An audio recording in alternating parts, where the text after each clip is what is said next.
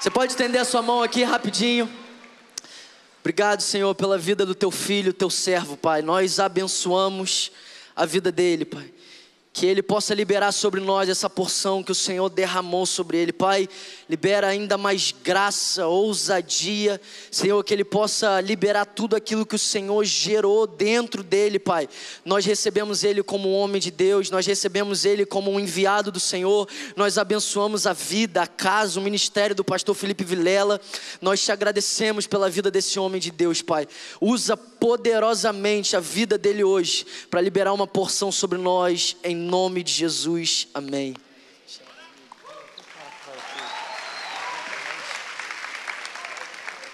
Oi, gente, boa noite. Gente, que culto bom, né? Não é?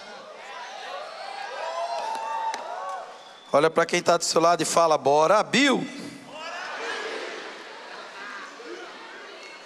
Aí vai, faz o meme todo.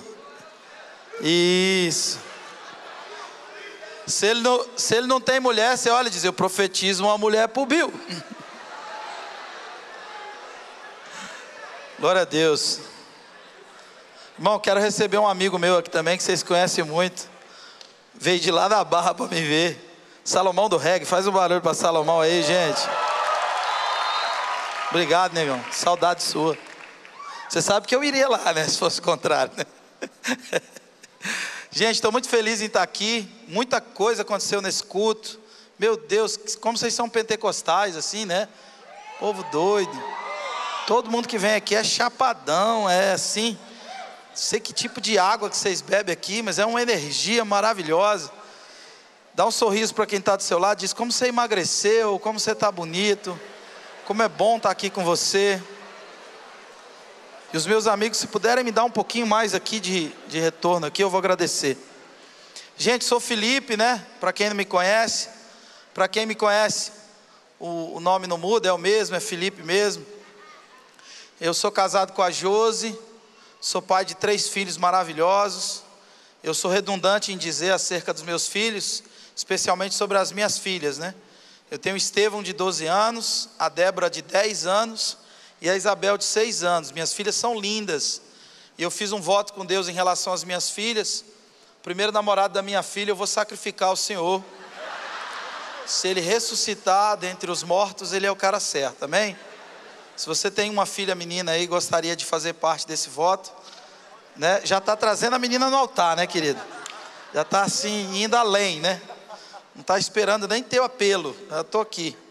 Eu sou pastor de uma comunidade lá em Goiânia, né? caminho alguns anos com o pastor Luiz Hermínio, e de uns anos para cá, Deus vem acendendo no nosso coração o desejo de começar algo, de emprestar tudo aquilo que a gente foi ganhando na estrada, né? A gente lê muito sobre a igreja, mas é interessante quando a gente para para ler a igreja. E tudo que Deus vai fazer na terra, Deus vai fazer através da igreja. Tudo. E o interessante é que por mais complexa que seja o diagnóstico acerca da igreja, isso enche o meu coração de esperança. Nas cartas escritas às igrejas, em Apocalipse, são sete, sete igrejas, sete cartas. Nenhuma delas ficou de fora, nenhuma delas ficou sem carta. Todas elas foram contempladas com o recado de Deus. E Deus apresenta um diagnóstico acerca dessas igrejas. Uma delas, ela vive algo que eu temo que a gente viva hoje ela estava tudo certo, ela tinha um bom, uma boa palavra, ela expulsou os falsos apóstolos, ela odiava a doutrina dos nicolaítas, ela era paciente, perseverante.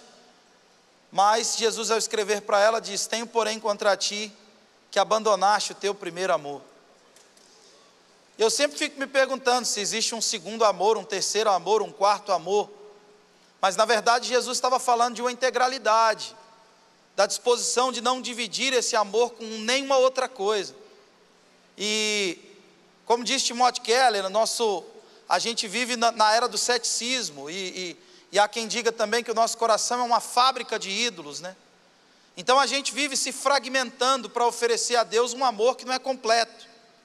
O maior entre todos os mandamentos é aquele que nos ordena amarmos a Deus acima de tudo com todo o nosso coração, com todo o nosso entendimento e com toda a nossa força. E quando Jesus se apresenta então para essa igreja, ele diz, não diz que ela estava em crise, porque quando alguém vem me dizer que abandonou o primeiro amor, isso não é um atestado de crise, isso é uma confissão de pecado. Abandonar o primeiro amor ou deixar de ser integral no amor que você oferece a Deus é de fato um pecado. É a quebra do único ou de um supremo mandamento entre todos os outros. E Jesus então produz inspiração para essa igreja, dizendo: Olha, lembra, Jesus nunca vai condenar você, amém? Ele sempre vai produzir inspiração. Ele diz: Olha, lembra, lembra de quando você era integral, lembra de quando você era inteiro, lembra de quando a sua mente não se dividia entre outras paixões. Lembra desse dia, se inspira, e depois que você se lembrar e se inspirar, volta. Volta para esse lugar de onde você nunca devia ter saído. Volta a queimar por coisas que você nunca devia ter permitido que homens ou paixões ou qualquer outra coisa apagasse esse fogo. Estamos juntos aqui? Nem sei se eu estou pregando, mas eu acho que faz sentido para mim, talvez faça para você. Mas tudo que Deus vai fazer, Deus vai fazer através da igreja, independente de como esteja essa igreja. Ah, você está morna. Vocês fizeram tudo certo, mas me deixaram do lado de fora. Eis que estou à porta e bato. E essa não é uma mensagem para os nossos apelos, que você use ela. Mas essa é uma mensagem para a igreja, dizendo: olha, eu sou o dono da igreja e não estou aí dentro. Vocês me deixaram de fora. E eu temo, irmão, que chegue um dia onde a gente faça cultos tão bons, tão bons, que se Jesus não for, a gente não sente a falta dele.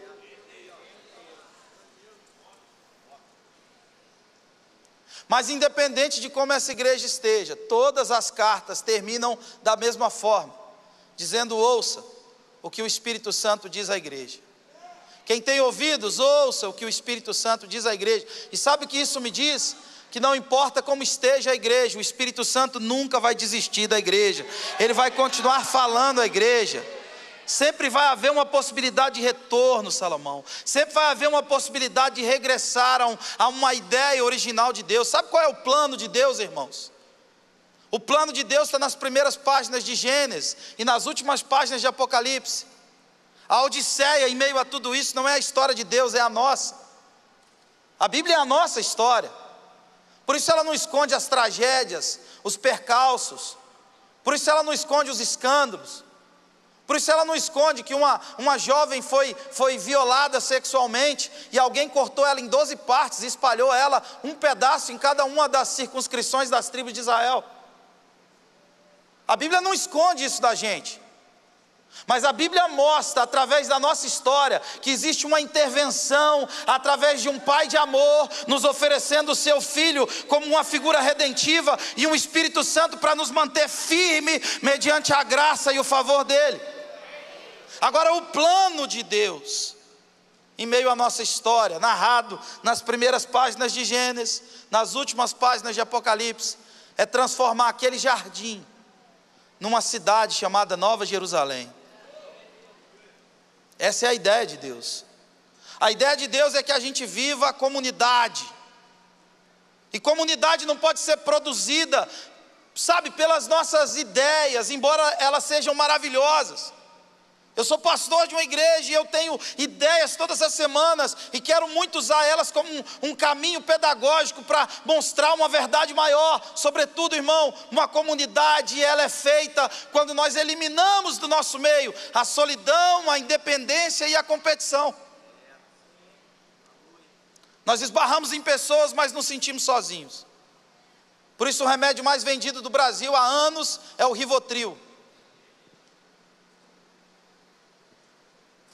O Rivotril ganhou de novo. Porque nós temos a incapacidade de ser arremessado para dentro de nós. Então nós precisamos de um botão para dormir. O lugar mais sombrio para a maioria dos seres humanos é o seu travesseiro. É o tempo em que ele tem que se olhar, se ver. É o tempo onde o like não significa absolutamente nada e não importa quantos seguidores você tenha. Você vai se deparar com seus fantasmas e com seus lugares escuros que você nunca permitiu que ninguém tocasse. Então, para não encarar esses lugares, as pessoas preferem tomar um remédio, apertar um botão de dormir. Recentemente fizeram uma pesquisa e tiraram, pegaram o último post de pessoas que se suicidaram. Fizeram uma avaliação de todos os últimos posts de pessoas que cometeram suicídio. Infelizmente no Brasil, a cada 36 minutos uma pessoa se mata. É uma epidemia.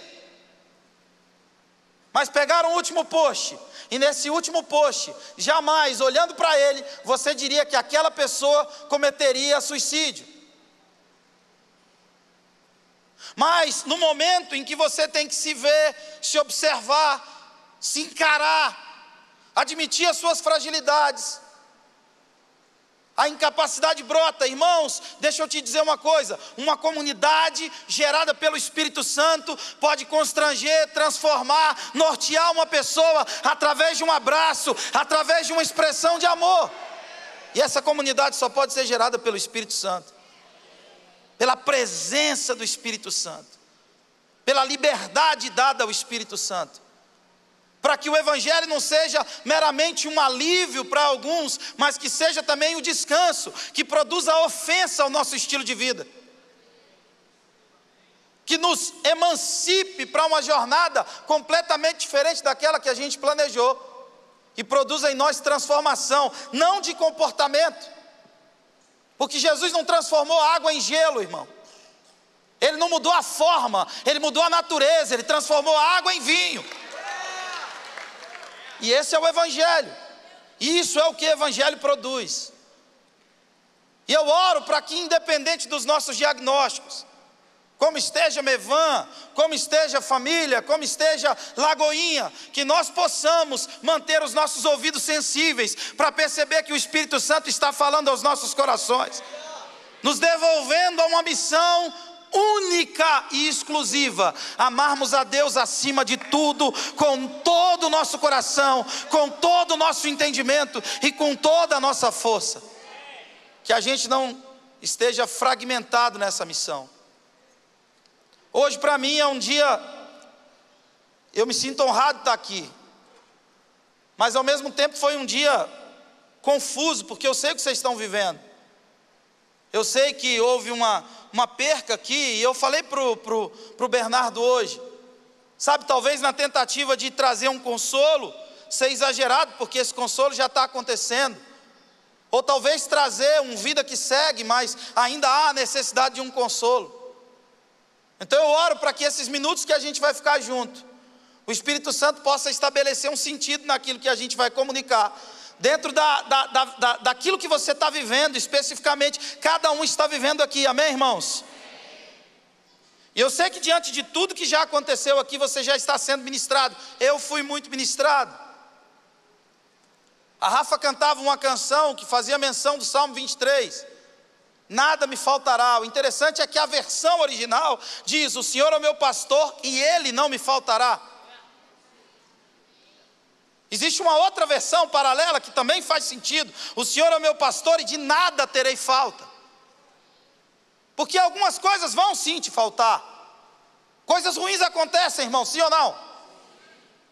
Coisas ruins acontecem. Existem pessoas ruins entre a gente.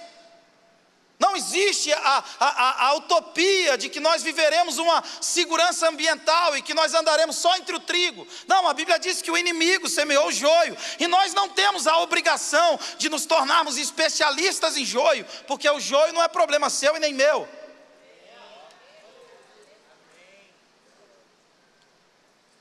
Eu não sou especialista em joio. Mas eu sei encontrar alguém e perceber o meu espírito vibrando, o espírito dele vibrando, assim como Maria e Isabel se encontraram e havia uma conexão profética entre elas, amém, irmãos?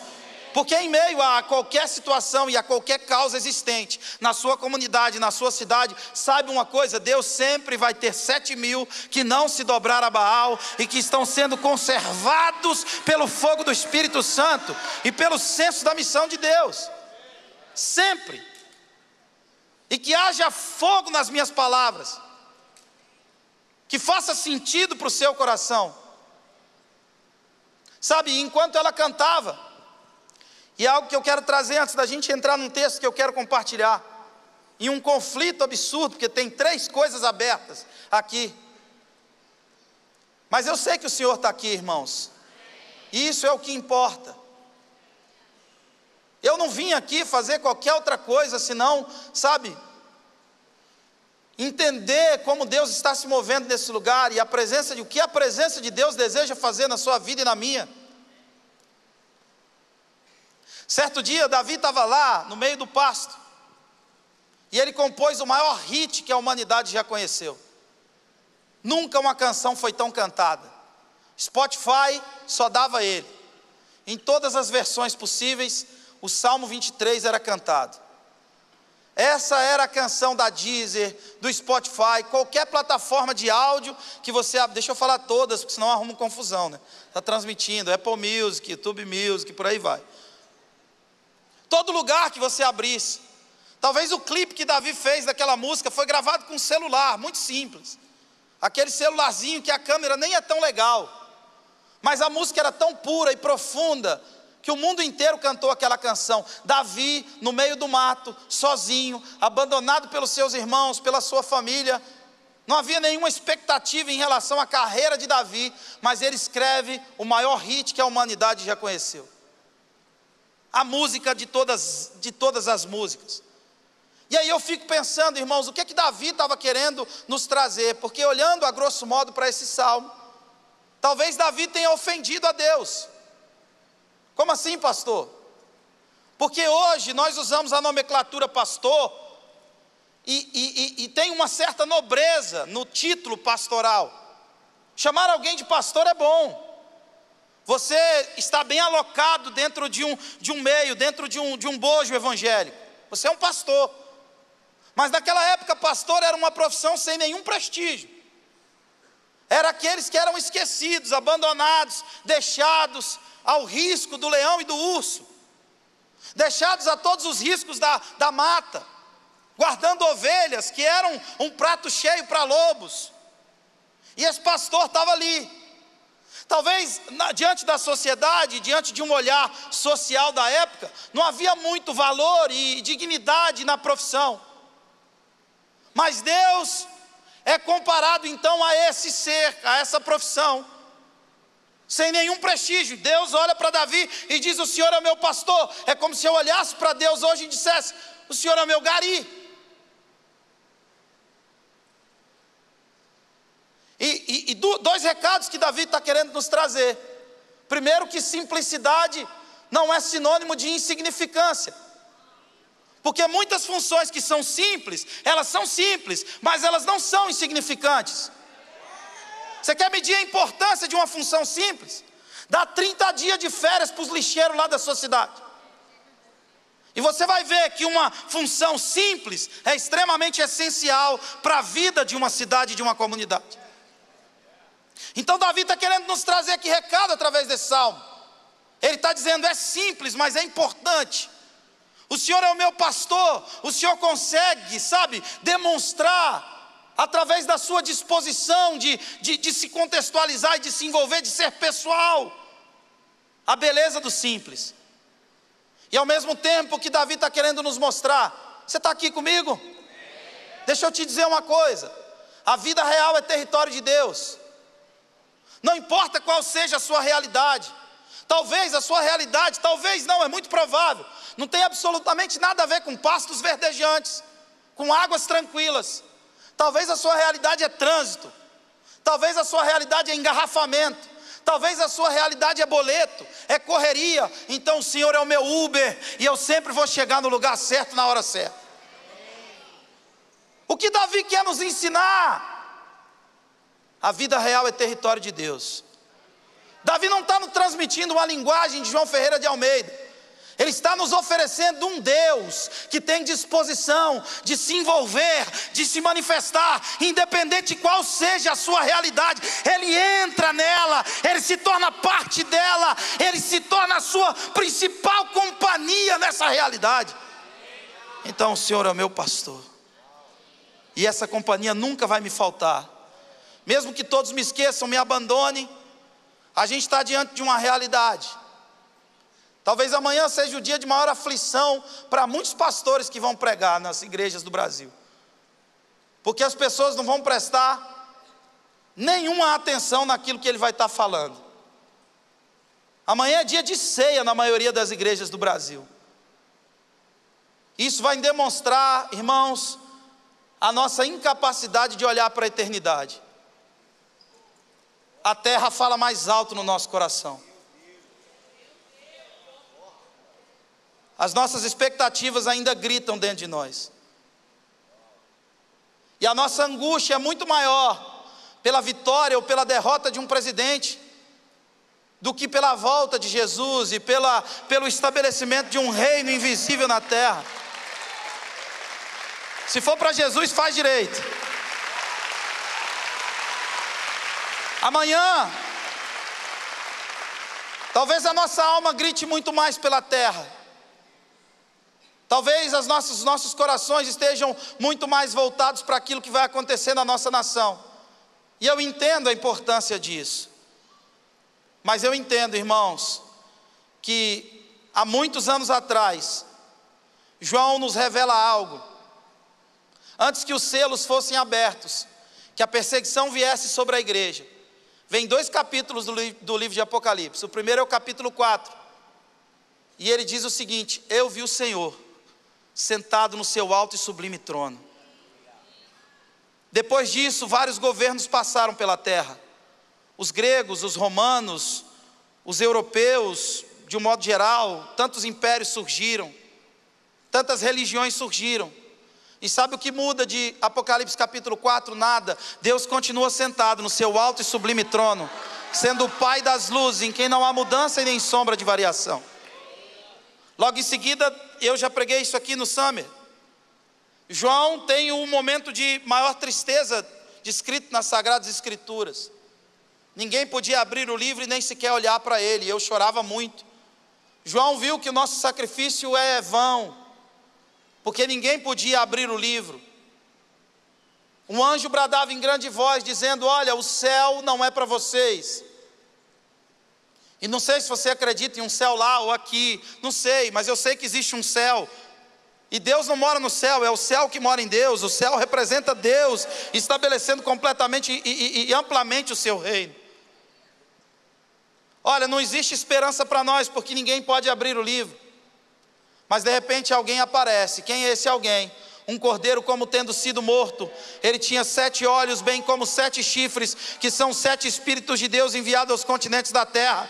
E toda a terra dizia: Digno é o cordeiro de abrir o livro, porque foste morto e com teu sangue compraste para Deus os que procedem de toda tribo, toda língua, todo povo, toda raça e toda nação. E há uma alegria e uma explosão no céu multidões cantando, animais cantando. Sabe, quando eu leio Apocalipse capítulo 5, a, a, cena que me vem é aquela cena do último Vingadores, quem lembra? Quando todos os heróis vêm, mano, quebrar o Thanos na porrada. Cara, de repente vem o, o Thor, o Capitão América segurando o martelo do Thor, o outro usando o escudo do Capitão América, e há uma reconciliação por um objetivo único estabelecer paz. Sabe quando todas aquelas manifestações diferentes aparecem? 24 anciões, anjos, multidão, nações. Deus é cercado de diferenças, amém, irmãos? Quem quer tornar tudo igual é a gente. Deus não tem problema nenhum com as múltiplas, eh, sabe, com as espécies, com a diversidade. Então, o que acontece até hoje, irmãos? Independente do que aconteça amanhã, independente do que tenha acontecido alguns dias atrás. Eu quero ser bem breve aqui. Saiba de uma coisa: que o Senhor continua sentado no seu trono, e que o Cordeiro continua tendo o livro nas suas mãos. Mesmo que alguma coisa maravilhosa aconteça, não vos alegrem porque os espíritos vos, vos submetem, mas por terem os vossos nomes arrolados nos céus. Mas que a nossa expectativa seja muito mais no céu do que na terra. Que a nossa expectativa seja muito mais naquelas coisas que a Bíblia diz serem mais reais. Estamos juntos aqui? Aleluia. Quando a vida te decepciona, eu quero falar sobre isso. Você faz como aquela, eu esqueci o nome dela. Continue a nadar, continue. Coisas ruins acontecem. E quando a vida te decepciona, o que, que você tem que fazer? Olha para quem está do seu lado e canta para ele: Continue a nadar.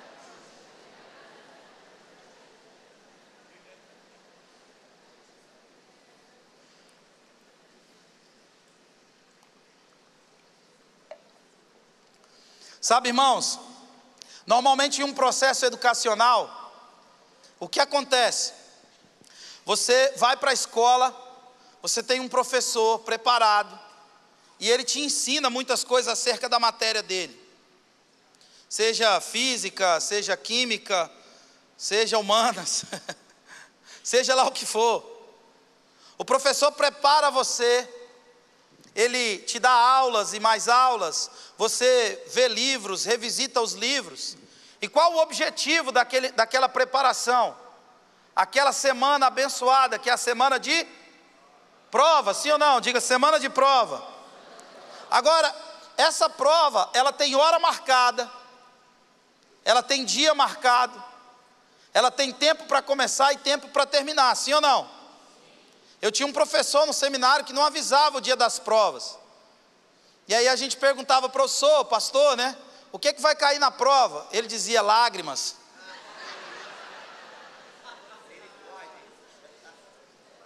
É. Mas essa prova, ela é, ela está ela tá, ela tá dentro da estrutura da nossa, do nosso, da nossa agenda, do nosso cronograma educacional, do que a gente está aprendendo. Agora com Deus é diferente.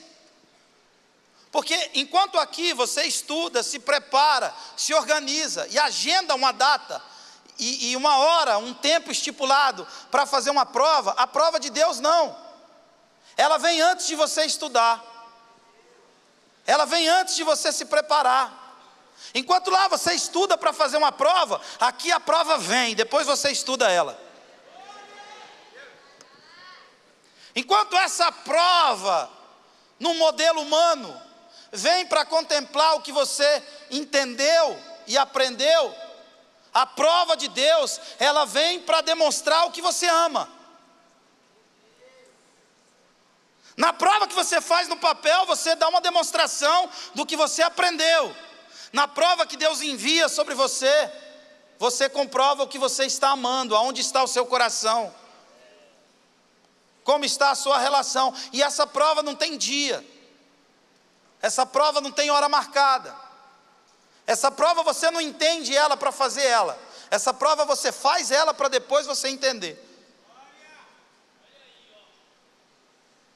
Estamos juntos aqui?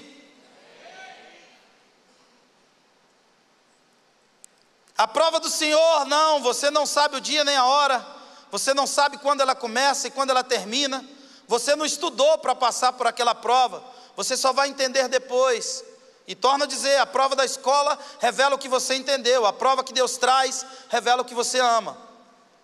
E, e, e sempre aparecem os porquês nas provas. Os porquês sempre aparecem. Por que meu casamento está assim? Por que meu filho está nas drogas? Por que meus pais estão se divorciando? Por que, que a minha empresa está quebrando? Aparece ou não aparece os porquês? E engraçado, irmão, é que os porquês, eles aparecem sempre em momentos ruins, em coisas aparentemente ruins que estão acontecendo conosco. Você nunca vê um porquê, é engraçado porque ele só está presente nesses momentos. Raramente você vai fazer pergunta: por que eu estou ganhando tanto dinheiro? Por que, que a minha família está tão abençoada assim? Por que que, sabe, eu acordei hoje, estou respirando hoje, por que, que eu estou num culto tão abençoado, cheio de gente legal? Normalmente a gente quer entender quando as coisas estão dando errado, então os porquês aparecem. Como há uma literatura aí, que é o livro mais vendido no meio corporativo, comece pelos porquês. Por que, que os nossos porquês eles estão sempre presentes em momentos difíceis. A interrogação vem quando a gente está na luta. Sabe? Você já pôs a mão na artéria algum dia e perguntou, sabe, por que que eu estou respirando? Mas a nossa pergunta é por que que o meu ente querido partiu? Por que que Deus não curou? Por que, que Deus não fez aquilo que eu acreditei que Ele faria? Nós estamos juntos aqui, irmãos? Sabe, no velório as perguntas brotam. Na crise as perguntas, os porquês brotam, os porquês aparecem. Mas nunca em momentos satisfatórios e felizes. Nós esquecemos de procurar um motivo para aquela alegria, nós procuramos um motivo para os momentos difíceis. E eu vou quebrar o, o meu irmão ali do texto, porque eu mudei aqui, mas você vai me amar, amém, irmãos? Glória a Deus, obrigado pelo seu glória, irmão. Ele saiu assim das entranhas. Isaías 43, 2, irmão. Vamos mudar aqui. Me perdoa. Aleluia. Rapaz, dá uma salva de palmas para os irmãos da mídia. Eu quebrei ele todinho, joguei ele no mato. O pessoal da mídia é a tribo dos midianitas, né? Quando você atravessar as águas, eu estarei com você. Quando você atravessar os rios, eles não o encobrirão. Quando você andar atrás do fogo, não se queimará. Espírito Santo, eu oro nesse instante para que haja uma compreensão do seu texto, daquilo que o Senhor nos deixou como um conselho, como uma certeza. Que o nosso coração se encha dessa certeza, que não haja nenhum tipo de distração que nos roube a Sua palavra que a gente consiga encontrar sentido, Senhor, e enxergar a vida a partir de uma perspectiva tua, que todas as coisas contribuem para o bem daqueles que o amam, daqueles que são chamados segundo o seu propósito, que a gente consiga perceber beleza nos dias difíceis, mas também procuremos a, a beleza nos dias bons, em nome de Jesus. Quando a Bíblia fala de salvação, ela não está falando meramente da salvação da alma, como a gente vê no Novo Testamento. Ela está falando de um Deus que socorre, que traz livramento diante dos problemas, amém, irmãos? O bom desse texto é que ele não diz: olha, se porventura um dia você passar pelas águas, eu vou estar atento. Olha, se porventura um dia você passar por alguma situação caótica, que te lembre um fogo, eu vou te livrar. Não, a Bíblia está nos dando uma certeza. Olha para mim você vai passar pelas águas, você vai passar pelo fogo, coisas ruins vão acontecer na sua vida, coisas que fogem à, à, à lógica humana, ao planejamento humano, coisas que vão nos deixar angustiados, aflitos, em crise, talvez até crise de fé. Essas coisas vão acontecer. Em João capítulo 16, verso 33, o Senhor nos faz uma promessa. Ele diz: Olha, no mundo vocês terão o quê? Isso é uma promessa. E há muitas pessoas que reivindicam promessas, fazem campanha para reivindicar promessas, e eu nunca vi ninguém reivindicando essa, dizendo: Senhor, tu me prometeste aflições, agora eu quero. Enche a minha vida de aflições, Senhor. Cumpre a tua promessa em mim. Está disposto a orar assim hoje? Não? O Senhor me prometeu, agora cumpre, Senhor, me dá aflições. Jesus não falou que só Ele venceu. Quando Ele diz que vence o mundo, Ele está nos ensinando de alguma maneira a nos apropriarmos dessa vitória. Sabe, e João, 1 João capítulo 5, verso 4, João escreve dizendo: Olha, existe um poder para que vençamos o mundo, o que é nascido de Deus. Rapaz, obrigado demais. Estou emocionado. O que é nascido de Deus vence o mundo, e esta é a vitória que vence o mundo, a nossa fé. Agora olha para mim, irmãos, fé não é meramente um ponto de conexão entre você e Deus. Fé é um caminho para a apropriação de todas as vitórias que já são suas em Deus. Deus está nos trazendo um parâmetro para o dia ruim. Ele está dizendo: vai ter dias difíceis. Vocês vão passar pelas águas. Vocês vão passar pelo fogo. Vocês vão ter aflições, mas a fé não é o ponto que me conecta a Deus, é, é, sabe, é a maneira de me apropriar daquilo que Deus já fez por mim. Ele venceu o mundo, e aquele que tem fé vence o mundo. Eu me aproprio dessa vitória,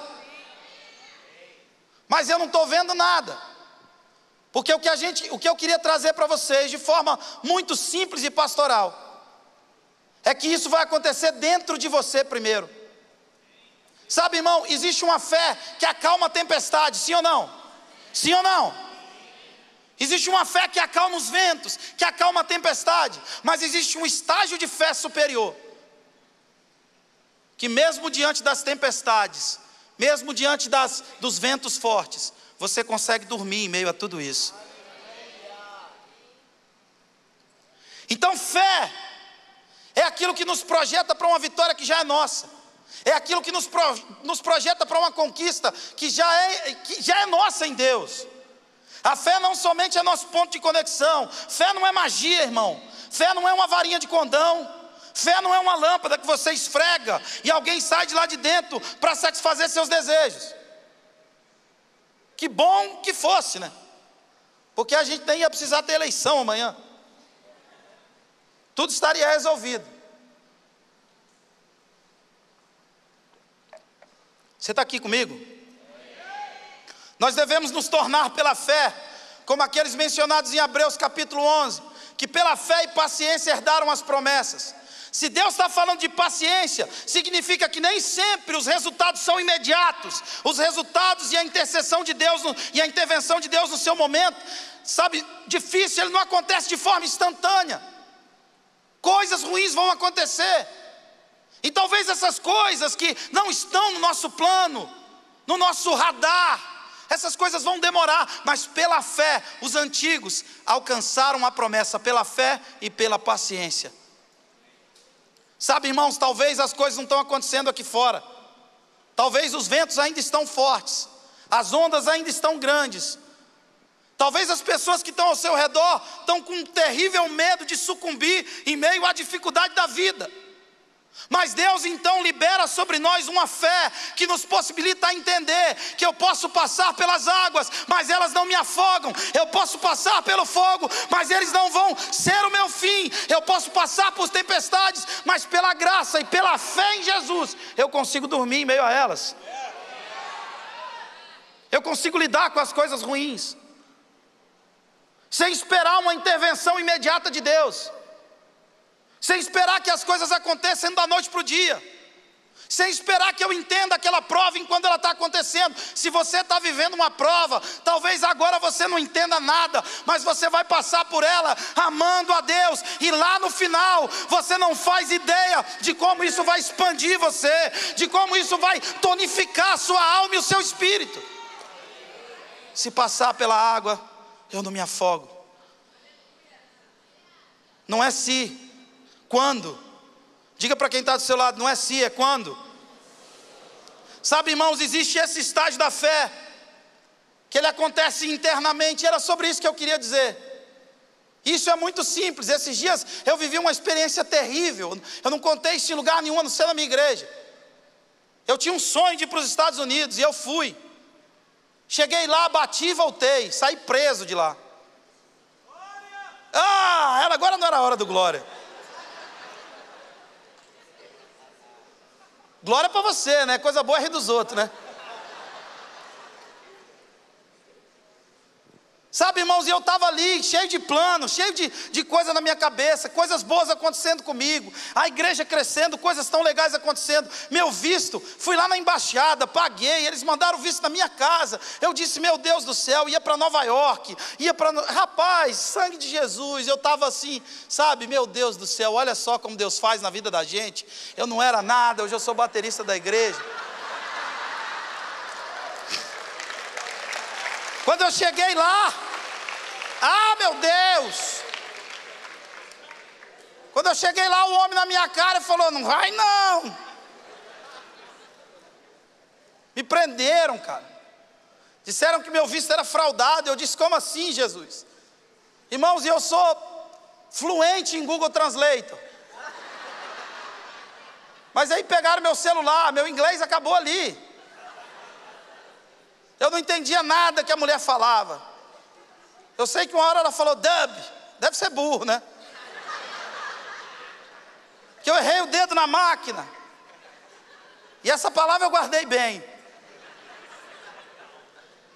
E eu estava ali naquela condição, dizendo: Meu Deus, Jesus, se eu ficar aqui só vai perder um baita pregador, Senhor. Minha igreja vai perder um pastor tão dedicado. E eu estava numa cela com a parede fechando, um vaso lá, e eu não fiz nada para estar tá ali, Deus. Sem meu tênis, sem meu cordão, sem nada, sem perspectiva nenhuma de sair dali. Mas eu tinha pregado na igreja um dia antes. A fé não é, é não, não é emocional, mas ela é emocionante. A fé não está presa ao seu, ao, ao, seu, sabe, ao seu estágio emocional.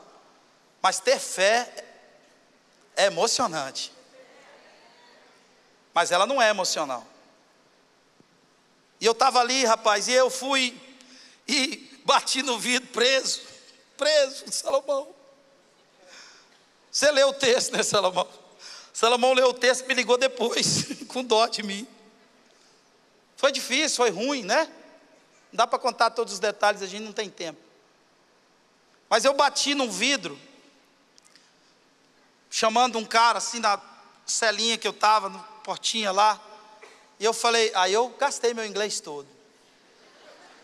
Falei, my Bíblia.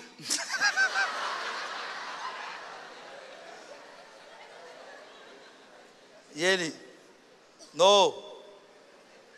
Aí eu deitei de novo. E aí eu dei uma olhada assim no vidro. E eu vi que era outro guarda. Eu não cresci na igreja. Então eu sabia que tinha trocado turno.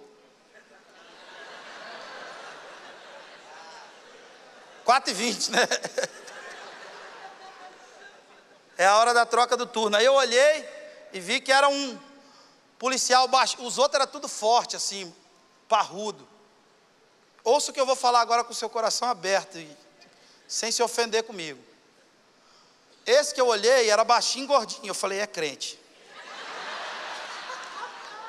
Tem um, um calinho assim na frente, é. Está na igreja, irmão. Chamei ele, aí gastei meu inglês de novo, my Bíblia. Ele, Holy Bíblia? Eu falei, oh! Holy Bíblia. É isso aí, meu irmão. É o rolo. Deixa eu desenrolar aqui dentro. Aí ele, aí ele fez assim, onde é que tá? Eu falei, aí gastei mais ele. My bag. Pensando o quê? Satanás foi envergonhado nessa hora. Aí ele, aonde? Eu falei assim, aí eu não sabia mais, né? Botei o dedo. Pelo vídeo ele me viu, ele foi lá, pegou uma, pegou outra, pegou outra, pegou outra. Eu falei a outra palavra quando ele achou minha bolsa. Ok. Aí ele abriu, pegou minha Bíblia, me entregou. E eu não conseguia dormir. Não conseguia ter a menor noção do que estava acontecendo comigo. Eu não me preparei para aquela prova. Aquela prova não tinha dia nem hora marcada. Eu estava ali vivendo um nível de humilhação muito grande. Mas ele me entregou a Bíblia. E aí eu fui ver. Eu tinha pregado sobre a carta de Judas. Judas era irmão de Jesus. Imagina a construção da fé de Judas. Judas era um cara que era, sabe, eu tenho filhos em casa e, e os meus filhos são, as minhas filhas são fãs do Estevão, que é o irmão mais velho. O irmão mais velho sempre é aquele modelo, sabe, aquela referência. Imagina Judas olhando para Jesus ali e projetando toda a sua trajetória espiritual naquela figura, aquilo que a gente não sabe que aconteceu em 30 anos de vida de Jesus. Judas viveu tudo aquilo, mas de repente Jesus se torna a figura mais popular de Israel.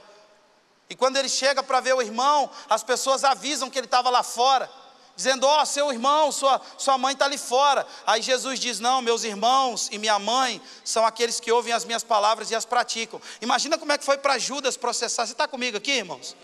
Imagina como é que foi para Judas processar isso. Se desvincular afetivamente do irmão. Deixa eu te dizer uma coisa: fé não é emocional. embora ela seja emocionante. Judas teve que se desvincular completamente do afeto que ele sentia para o irmão, para entender que aquele irmão era o cumprimento de toda a palavra de Deus, o seu irmão era o Messias. E quando ele vai escrever a carta, ele não se apresenta como irmão de Jesus, ele diz irmão de Tiago, servo de Jesus Cristo. Ele se desvinculou completamente daquele, daquela, daqueles conflitos emocionais para entender uma fé que supera tudo, que nos faz dormir em meio à tempestade. A gente passa pela água, a gente passa pelo fogo, coisas ruins acontecem, mas você permanece inabalável. Você permanece de pé. Mil caem de um lado, dez mil caem de outro, mas eu não serei atingido. Eu vou continuar caminhando, eu vou continuar seguindo em frente. E pela fé e pela paciência, eu vou alcançar a promessa. Talvez demore sair dessa situação que você está vivendo. Talvez você que está com um filho lá, vivendo uma situação mais difícil da sua vida, talvez vai demorar, mas vai acontecer pela fé e pela paciência. Os antigos alcançaram a promessa. Fé não é magia, fé não é mágica. Fé não é uma varinha de condão. Fé não é só um ponto de conexão com Deus. É uma forma de me apropriar de todas as vitórias que já são minhas em Deus. E lá naquele lugar fechado, eu não sabia que dia que eu ia sair, que hora que eu ia sair, quando eu ia sair, o que, é que ia acontecer, mas eu sei que me deram a Bíblia. E eu abri a Bíblia em Provérbios 24, 10. Eu comecei a ler o primeiro, foi dia 22, li o 23, li o 24. Quando chegou no 24, a Bíblia dizia assim: Se permaneceres frouxo no dia da angústia, a tua força será pequena. Se permaneceres frouxo no dia da angústia, a tua força será pequena. Irmãos, eu li esse versículo dentro daquele lugar, sem entender absolutamente nada. Eu li mais de cem vezes. Eu fiquei repetindo esse versículo, andando naquele quadradinho de um lado para o outro. Se permaneceres frouxo no dia da angústia, a tua força será pequena. Eu vou dormir no meio dessa tempestade, eu vou dormir no meio dessa aflição. Eu não estou entendendo nada agora. Eu não sei como realizar essa prova, mas eu sei que lá do outro lado eu vou chegar melhor. Eu vou chegar chegar mais pronto, eu vou chegar mais preparado, eu vou viver coisas extraordinárias em Deus, porque o meu coração vai estar treinado para isso. Então não é uma possibilidade. Talvez você passe pelo fogo, talvez você passe pelas águas. Não, quando passares, quando passares, o Senhor vai estar com você e pela fé você se apropria de vitórias que já são suas. Quando as aflições vierem, eu permanecerei crendo, e pela fé e pela paciência, eu vou alcançar promessas que são muito maiores do que aquilo que os meus olhos podem ver, porque os pensamentos de Deus são mais altos, porque os caminhos de Deus são mais altos. Me explica isso, eu não sei explicar, eu só sei que eu era cego e agora eu posso ver. É só isso que eu sei. Isso é fé. E aqueles que têm fé conseguem vencer o mundo. Um mundo onde coisas ruins acontecem. Um mundo onde a gente perde pessoas que a gente ama. Um mundo onde a gente não foi preparado para perder pessoas. Um mundo onde a gente não foi preparado para perder dinheiro, para perder coisas. Um mundo onde a gente não foi preparado para nos frustrar o tempo inteiro com expectativas não atendidas. Mas não é se, é quando. Diga para quem está do seu lado: não é se, é quando. Sabe, primeiro a fé opera no íntimo e a gente já vai terminando. A fé opera no seu íntimo, ela precisa operar no seu íntimo. O que é que significa isso? Deus olhou para Isaías e disse: Não temas. Olha para quem está do seu lado e diz: Não temas. Diga para umas três pessoas perto de você: Há quem diga que essa expressão, ouça, aparece 365 vezes na Bíblia. Alguns afirmam que é uma para cada dia do ano. Se Deus fala muito sobre isso, é porque o temor pode ser um empecilho para a gente entrar nessa dimensão de fé. Jairo pede para Jesus curar sua filha. Ele diz: Olha, Senhor, vai curar minha filha. Minha filha está doente. Mas algumas pessoas chegam perto dele e dizem: Por que você incomoda o mestre? Sua filha já morreu. O Senhor olha para ele e diz: Jairo, não temas, crê somente. Crê somente. O que Jesus está dizendo é o seguinte: presta atenção nisso. Presta atenção nisso. Porque em meio a uma geração de fragilidade, em meio a uma geração tão frágil, tão incapaz de lidar com um dia mal, em meio a uma geração que o que ela mais teme é o travesseiro, em meio a uma geração que a cada 36 minutos alguém se mata, Deus vai usar gente forte, gente que transcende ao temor e que decide ficar firme. Resumindo, irmão, você vai ter que largar a chupeta e pegar a sua espada. Você vai ter que guerrear as guerras de Deus. Você vai ter que lutar as lutas de Deus. Você vai ter que deixar de ser menino. Ou a igreja amadurece ou ela vai sucumbir nas ideologias, nas expectativas. Não temas. Não temas. Sabe que, o que Jesus está dizendo para Jairo? Não temas, crê somente. O que Jesus está dizendo é que o ambiente desse estágio de fé não divide seu lugar com medo, com as dúvidas que são extraídas do medo.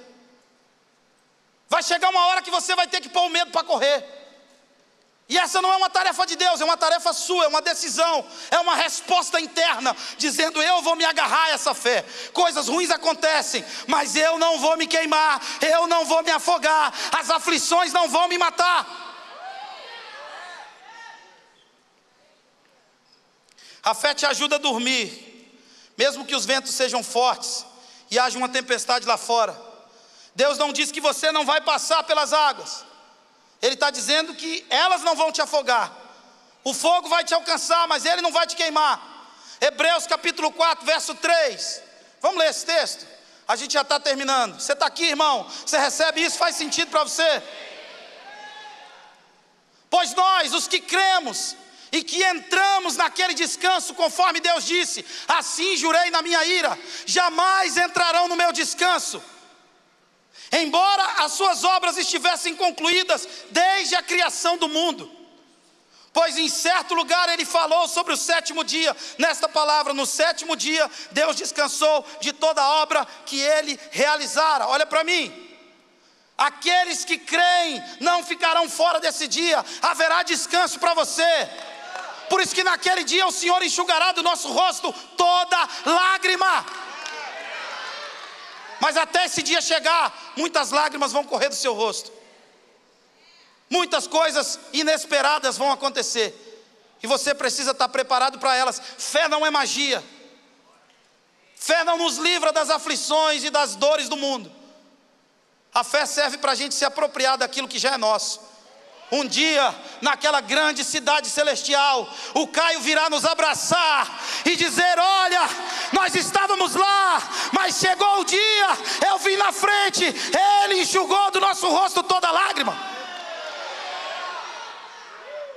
Fé para acreditar que Deus se alegra na morte dos seus santos. Coisas inesperadas acontecem, mas nós temos fé e é com essa fé que a gente vai vencer esse mundo de dores. É com essa fé que você vai permanecer firme, mesmo com tanta gente caindo ao seu lado. Você é fé, e pela fé o justo vive. Se não for assim, Deus não tem prazer nele. A fé é uma posse antecipada. A lugar de certeza, de intervenção de Deus se instala primeiro em você. Sabe, irmãos, a fé é uma posse antecipada daquilo que se espera. A gente entra num lugar de convicção em Deus e isso gera descanso. Olha para quem está do seu lado e diga: para de ter medo. Para de ter medo. Por que, que o medo vai crescer cada vez mais? Porque a Bíblia diz que o amor de muitos vai se esfriar, sim ou não? Como o amor de muitos vai se esfriar. E o amor se esfria porque a gente projeta a nossa expectativa e a nossa fé em outras coisas que não podem atender às nossas demandas de fé. Porque o medo cresce, porque o amor se esfria. Porque quando há amor, a Bíblia diz que o verdadeiro amor lança fora todo medo. No amor não há medo, antes o verdadeiro amor lança fora todo medo. Eu vou terminando dizendo o seguinte: Sadraque, Mesaque e Abednego foram jogados na fornalha. Vocês lembram disso? Cadê o irmão ali do teclado, o anestesista? Vai aí, irmão. Sadraque, Mesaque e Abednego foram jogados na fornalha. E a Bíblia diz que pela fé, olha para mim, olha para mim, olha para mim. Pela fé, sabe o que eles apagaram? Pela fé, eles apagaram a força do fogo. A fé não apaga o fogo, mas a fé apaga a força do fogo. Vai ter fogo, irmão, mas esse fogo não vai ter força para fazer você sucumbir nele. Pela fé, eles apagaram a força do fogo. A fé não manda as águas embora, mas a fé faz com que você durma em meio às águas bravias do mundo. A fé apaga a força do fogo. Pastor, está tudo pegando fogo. Pela fé você vai apagar a força desse fogo. Pela fé você vai conseguir, vai se manter firme. Porque essa é a vitória que vence o mundo, a nossa fé. No mundo de aflição, no mundo de dor, no mundo de luto, no mundo de pandemia, no mundo de guerra, no mundo de inflação, de deflação, no mundo de ideologias confusas. Nós somos aqueles, os únicos, que podemos olhar para o alto e dizer: em todas essas coisas, nós somos mais que vencedores. E quando eu digo isso, essas coisas terminam, não. Quando eu digo isso, eu apago a força do fogo. Quando eu digo isso, eu olho para dentro de mim e eu digo: aqui, aqui, aqui, sabe? Quando a mulher de Jó vem dizendo: Olha, blasfema quando esse Deus e morre. Jó diz: Deus tem razão sempre. Deus está certo sempre. Deus me ama sempre. Tudo que Deus faz é pedagógico. Tudo que Deus faz é para treinar meu coração. Tudo que Deus faz é para me tornar mais pronto para a próxima fase, para o próximo estágio, para o próximo lugar que Ele quer me levar. Ou eu acredito nisso, ou a minha vida perde o sabor, ou a minha vida perde o sentido. Eu acredito que todas as coisas contribuem para o bem daqueles que amam a Deus, daqueles que são chamados segundo o seu propósito. Por isso eu tenho fé para apagar a força de qualquer fogo e continuar andando. Se permaneceres frouxo no dia da angústia, a tua força será pequena. Se você estiver trancado no lugar, sendo envergonhado, sendo humilhado, saiba que o choro pode durar uma noite, mas a alegria vai vir pela manhã. Saiba que aquele que semeia com lágrimas, ele vai voltar com alegria, colhendo seus feixes. Qual a garantia eu tenho, pastor? A palavra. A palavra. Eu me aproprio daquilo que é meu. Aleluia. Aleluia. Deus está certo, Deus tem razão, os pensamentos de Deus são mais altos. A gente vai parando aqui, mas algo precisa acontecer dentro de você. Essa fé precisa ganhar um sentido, ela precisa te dar uma resistência para os próximos dias. A vinda do Senhor será como nos dias de Noé. Noé não foi preservado no céu, Noé foi preservado aqui. Não tinha sinal de chuva, mas ele estava construindo um barco. A família dele estava toda envolvida. Imagina a mulher dizendo: E aí, mulher, está sumida? Estou construindo um barco. O que é, que é barco? projeto que Deus deu para meu marido. Mas para que serve barco? Para nos proteger da chuva. O que é, que é chuva? É algo que vai cair do céu. E quem disse? Deus falou para o meu marido. Imagina os filhos. E aí, cara, não está mais indo na pelada? Não confirma lá mais o futebol? Cara, não está dando. Sem falando. Não está rolando. Por quê, cara? Estou ajudando meu pai. Num barco. Pessoas de fé vão incluir as suas famílias. Pessoas de fé vão inspirar as pessoas ao seu lado. Mesmo que não haja nenhum sinal de chuva. Deus falou, Deus falou, Deus falou. Agora olha para mim. A Bíblia diz que Noé era pregoeiro da justiça. Você já leu alguma frase que Noé escreveu? Você já leu algum livro de Noé? Como que ele pregava?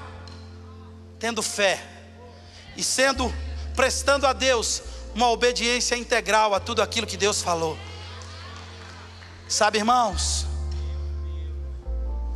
Aquele que tem os meus mandamentos e os guarda, esse é o que me ama aquele que permite que a fé cumpra um efeito interno dentro dele, e mesmo que ele, quando ele passar pelas águas, quando ele passar pelo fogo, ele continua erguendo as mãos e dizendo: Eu sei que o meu redentor vive, e por fim se levantará sobre a terra.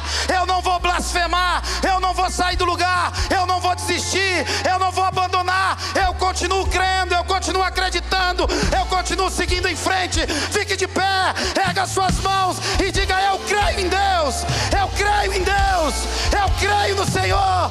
Feche os seus olhos, adore o Senhor. Aleluia.